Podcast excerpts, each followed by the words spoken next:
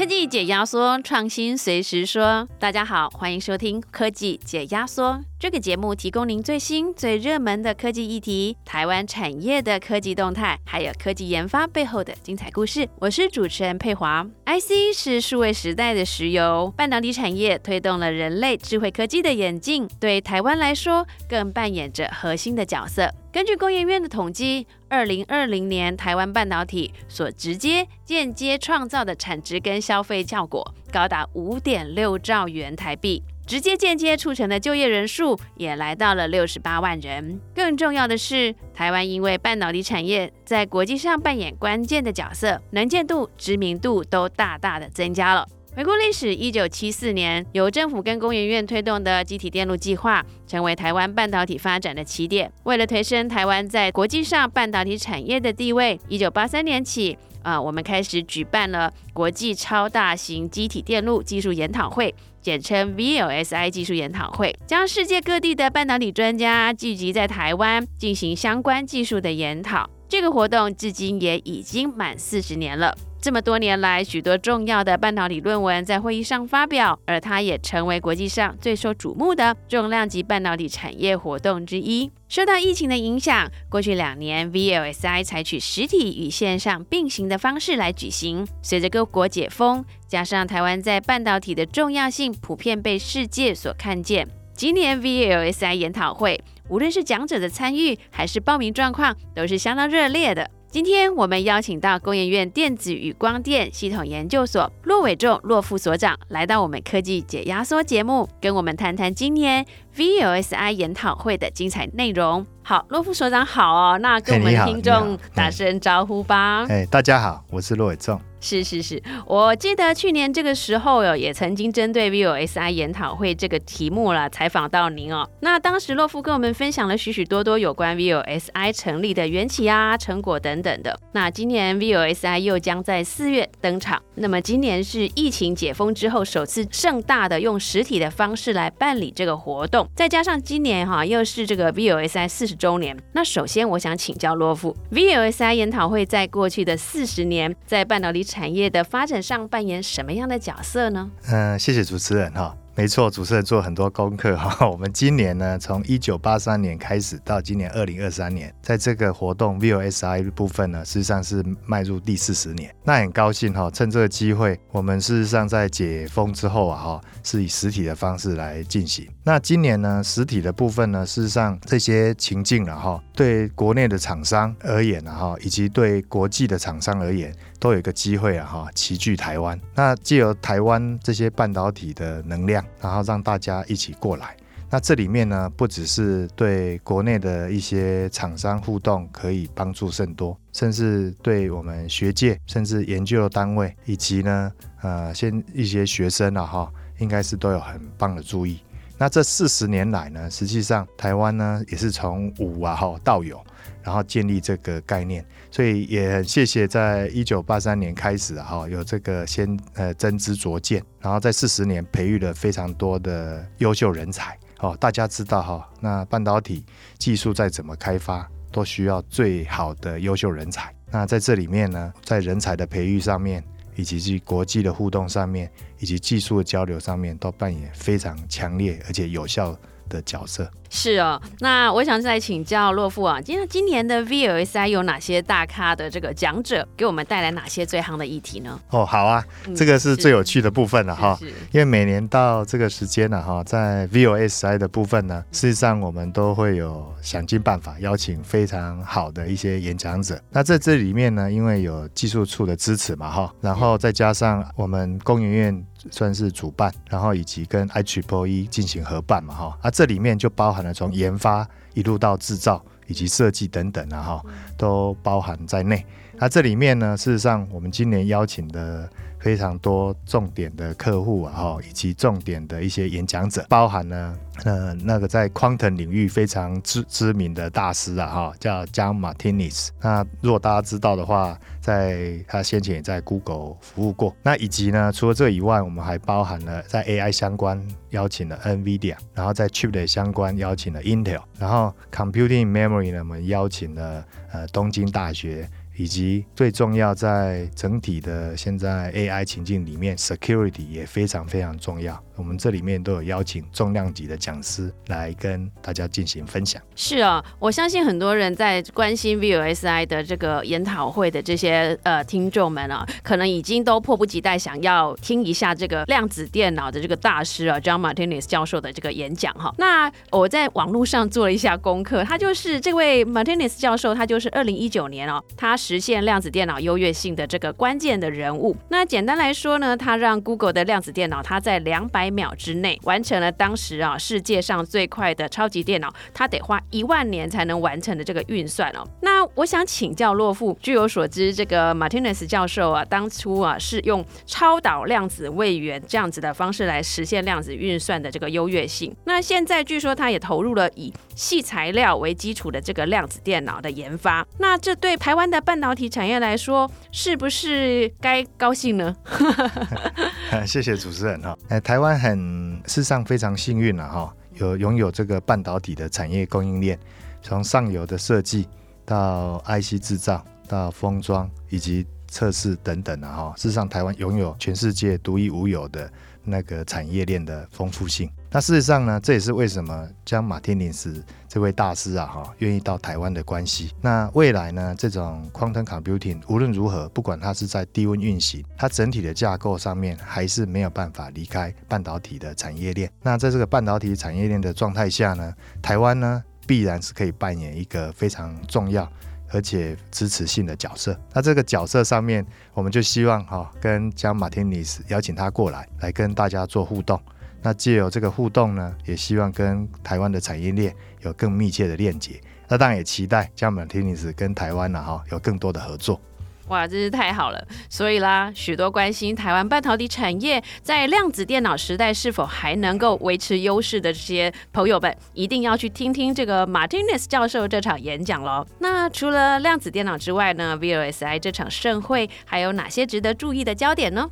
哦，对的，那很高兴有这个机会哈，来跟跟大家分享一下今年的一些 highlight。那这里面呢，我们在 program 里面哈，刚刚有提到哈，是技术数支持嘛哈，那我们所以说有一个简单的口诀，大家可以记一下哈，叫做三六九了哈。是是。那三个 tutorial 就三个呢训练课程，而这个训练课程呢，包含了 AI 基础以及应用，以及呢最先最先进的半导体的未来，我们称到叫 oxide 的 semiconductor 的 device，然后以及很多关于设计端的一个 data converter 的一些 design。所以这里面呢，事实上包含了三个 tutorial，那以及呢，刚刚有提到六个 plenary，这六个 plenary。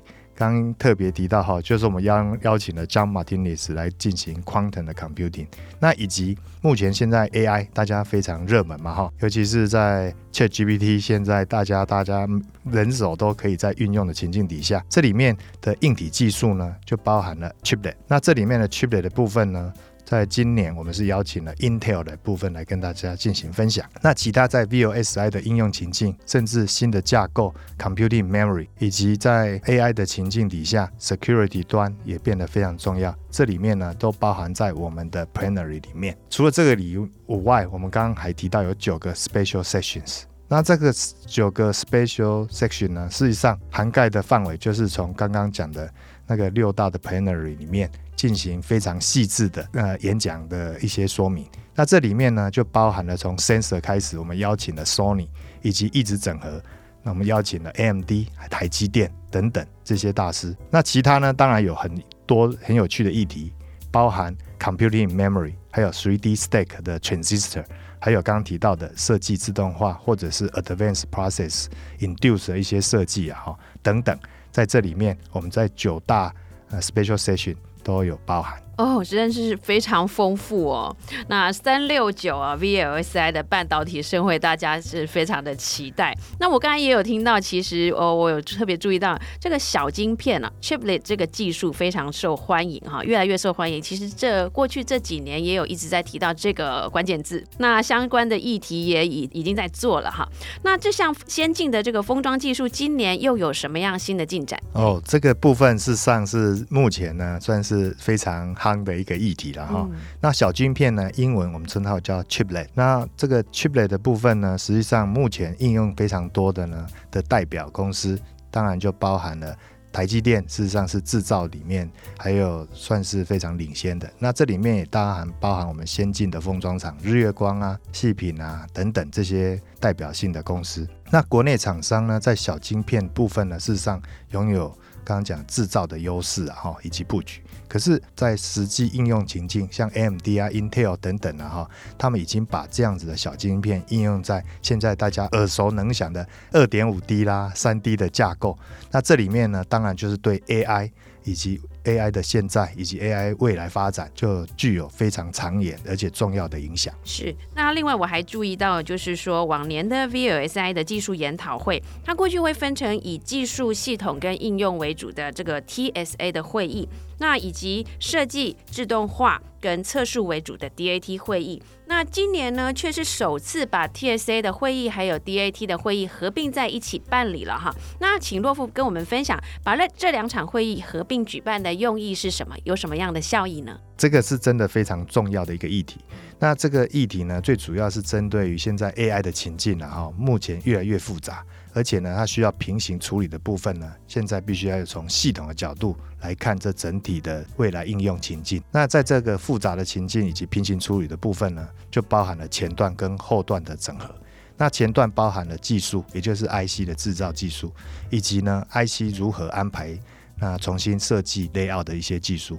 那同时呢，以前是 IC 一颗一颗先行制造，然后进行封装。在这种系统整合或者是晶圆级系统整合的情况底下，必须呢把前段跟后段同时进行考量。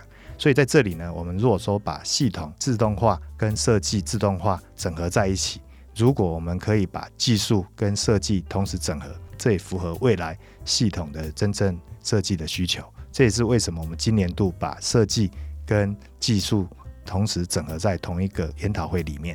对，就是因应这个技术发展的趋势嘛，哈。是的，是的，是是。那受到景气影响哈，那全球半导体的市况现在还遇到一些修正啊。但是像人工智慧啦、自驾车啊、物联网、智慧城市等等的应用啊，就是它现在的进度是其实还是很快的哈。那想请教洛夫啊，从 VLSI 的会议今年这个报名啊，还有论文发表的状况看起来，您觉得半导体产业现在看起来还好吗？嗯，比起在 COVID-19 的部分，我必须要说今年的表现哈。应该研讨会的吸引度啊，哈，应该是比起往年会更好了哈，这是一定的。而且很多演讲者他事实上是亲临到台湾嘛，哈，大家可以跟他们做进行互动，这是非常棒。那就像刚刚提到的，今年我们准备的从 AI 开始了哈，然后甚至包含现在 VOSI 的一些呃最先进的技术，然后以及呢 Chiplet 等等哈，这些都是最重要的一些应用情境。那大家也知道啊，从现在到二零三零年啊，在 Server 段、在车用啊等等，都是以二十 percent 到三十 percent 的这些成长率在成长。那在这里面呢，我们提到的一些所谓的啊 Chiplet 啊，还有 AI 的部分。都变成非常重要的议题。那除了这个以外呢，事实上跳脱现有的一些应用情境，全新架构在 Computing in Memory（CIM） 或者是在 Quantum 呢这个全新的一些应用情境，我们有跟大家准备好非常好的议题跟演讲者来跟大家互动。是哈，那今年开春以来最热门的这个科技话题要数 Chat GPT 了啊。那这个大型语言模型用流畅的这个文字的表达能力，它震惊了全世界。那想请教洛夫哦，Chat GPT 它需要庞大的运算啊，那这对晶片设计啊，还有研发、制造这些领域带来什么样的影响呢？哇，这个真的是最夯的议题啊！真的真的。那这个议题事实上，目前大家都可以人手啊，哈，在做这测试，尤其是包含 Chat GPT 的各种不同的应用，可以帮大家写文章啊，甚至画图啊等等。可是这里面呢，就刚刚提到，这跟扣合我们现在今年的议题 AI，它事实上就是 AI 应用的一个呈现了哈。然后在落地性，让大家感受到真正 AI。这个无穷的魅力呀，哈，也吸引大家实际去运用。可是它真正的用途，还是刚刚提到哈，还是跟刚刚讲平行处理啊、大资料啊的收集啊，以及高速运算啊等等啊，哈，非常关联。那这里面呢，实际上对台湾来看的话，还好，台湾在 server 段啊，本来就拥有呃极高的市场占有率，以及呢，我们在先进的技术，包含半导体、封装。以及先进的设计公司啊哈，都有进行这样的参与。所以呢，在 ChatGPT 啊哈，这个跟 AI 相关的部分呢哈，台湾在这里呃只会更好。然后必定扮演呃更重要的角色，哎，是是是，哎，我听说就是像 ChatGPT 这样子的一个大型语言模型，它其实用到的算力是很惊人的，它是不是其实是很贵的？是的。事实上，这就是现在大家非常在意的所谓的我们称它叫 HPC 嘛，哈，High Performance Computing 的部分。那 High Performance Computing 呢，可能在未来在 Foundry 啊，哈，变成可能是最重要的一个 Revenue 的来源了，哈。那这这一块就是刚刚讲的是 AI 所引导出来的。那 AI 的应用情境在这里面呢，事实上 ChatGPT 啊哈是一个非常好的呈现，就是让大家觉得就是说 AI 呢不再那么遥远啊，不再那么跟大家好像格格不入啊哈，实际上是每个人借由这个平台都可以善用这个 ChatGPT，可实际上它也拓展了很多机会给大家了哈。那台湾呢，刚刚提到我们拥有最好的半导体的产业供应链。在这一块呢，在先进的技术上面，AI 是必要的。好，那常常讲我们在记忆体的部分，那实际上它堆叠之后要放在运算单元非常靠近，也就是所谓的二点五 D、三 D 的技术。台湾在这一块实际上是非常领先的哈。那这个产业供应链所拥有的部分，也提供了。呃，目前在 ChatGPT 最主要的硬体，所谓的 AMD 啊哈 A 一百这个情境，事实上也就是台湾在产业供应链有协助甚多。那当然，台湾不能自己了哈，台湾希望借由研讨会的部分，吸引这些系统应用厂商，也希望除了这个系统应用厂商，还有一些先进技术的人都到台湾来。那这样子呢，事实上也不只是现有的能量在加持啊，我们希望针对刚刚有提到。在 quantum 甚至 computing memory，在未来架构的部分都能够符合啊哈，现有缺乏的部分，那也希望大家多多参与我们的研讨会。是，既然洛博刚刚有提到，就是说这个呃 Chat GPT 这样子人工智慧哈，它的呃算力需要很很多嘛，那其实现在那个近零排放也是一个重要的议题，那会不会说是因为我们大量的使用的 Chat GPT 导致我们非常的不节呢？然后就世界上碳排就一增加了？对，这个就是现在半导体在高速运算的部分的话，哈，一个非常重要的议题，我们称它叫做 energy efficient 的一个议题。实际上，在运算过程中，你当然除了要快，还要更快之外，同时间呢，你必须要考量能量的损耗。所以在这里面呢，刚提到在全新架构的一些探讨啊，除了现在我们正在叫 Neo Memory 这个架构。那我们一般来讲，这个叫做反纽曼的架构嘛，哈。那可是因为这个大量的资料在搬运过程中，呃，从记忆体搬运到运算单元，再从运算单元再回到记忆体，这一般来讲，它耗掉非常非常高的能耗。这也是为什么我们在准备研讨会的时候啊，除了现有的最先进的架构，Intel AMD 这种新兴的这些架构以外，我们也帮大家准备了 Computing Memory 这种全新的架构。那这种全新的架构呢，实际上在一开始最先进的一些应用情境以及我们发表的成果来看的话，它可以比现在的运算单元 Near Memory 可以达到呢，呃，能耗更低的效果。那初步来讲，如果用在像语音的这个部分呢？呃，工研院事实上观察结果大概有十倍的优势了哈，也就是缩减了百分之九十的能耗。所以呢，这里面也在 computing memory 的部分呢，我们有帮大家准备这相关的部分。那同时间呢，在高速运算呢，啊，quantum 也是一种先呃新兴的一些做法。那一些非常复杂的问题呢，在 quantum 的部分，它事实上有它的独到的优势。那这里面今年的重点之一，呃，江马丁尼斯先生哈，他有特别。来来到台湾来跟大家进行分享，所以这也是非常好的议题。我我们大家都用 Chat GPT 用的非常的觉得还蛮满意的，这样子的确为我们节省了蛮多的时间哈。那它在推出两个月，它会员数就达到了一亿人哦。那你认为说未来这个 Chat GPT 这样子的机器人哈，这种 AI 啊，它未来的产业发展会如何？像是它是会呃百家争鸣吗？还是是说类似像 Google 啊、呃 Bing 啊这种搜寻引擎只有两三个大厂商？那台湾的资通讯产业在这块领域上面有哪些机会？呃，谢谢主持人的问题哈，大家都会觉得是说，那 Chat GPT 这一块啊哈，实际上对台湾真正影响是什么？那首先哈，我我是觉得我们可以从软体跟硬体这两块来看了哈。在硬体端呢，台湾在拥有在 server 端啊，或者是 high performance computing 这些先进的 IC 制造，以及先进的一些封装啊等等啊哈，这些整合上面，台湾事实上是领先的。所以在这一块呢，Chat GPT 需要很大量的运算，也很需要。呃，很先进的一些 IC 技术啊，哈，这一块台湾呢，事实上是拥有绝对的优势，以及可见的未来。台湾还是可以扮演非常重要的角色，所以硬体端呢，我们可以说台湾的机会无穷。那现在来看软体的部分啊，那软体的部分目前确实是 ChatGPT 是在 Microsoft 啊，或者是 Google 等等这些公司啊，哈，大家所拥有的一些优势。那这里面事实上牵涉到一个很重要的部分，就是针对于那个 data 的。大量化了哈，那这些 data 的部分呢，这资料事实上是非常的丰富，而且非常的巨量。那这一块台湾应该是还没有办法了哈，跟国际的这些大厂来进行对抗。可是呢，善用这些资料，然后从这些资料产出呢更有用的应用情境了哈。台湾在这一块，在资通讯领域本来就有很好的弹性以及快速回应的一些优势。呃，虽然我们可能不必然一开始就可以跟 Google 啦，或者 Bing 啊，或者 Microsoft 这些等等啊哈来进行呃第一级的对抗，可是，在应用情境上面，台湾的机会，个人来看，事实上是非常多的哈，也可以达到百家争鸣。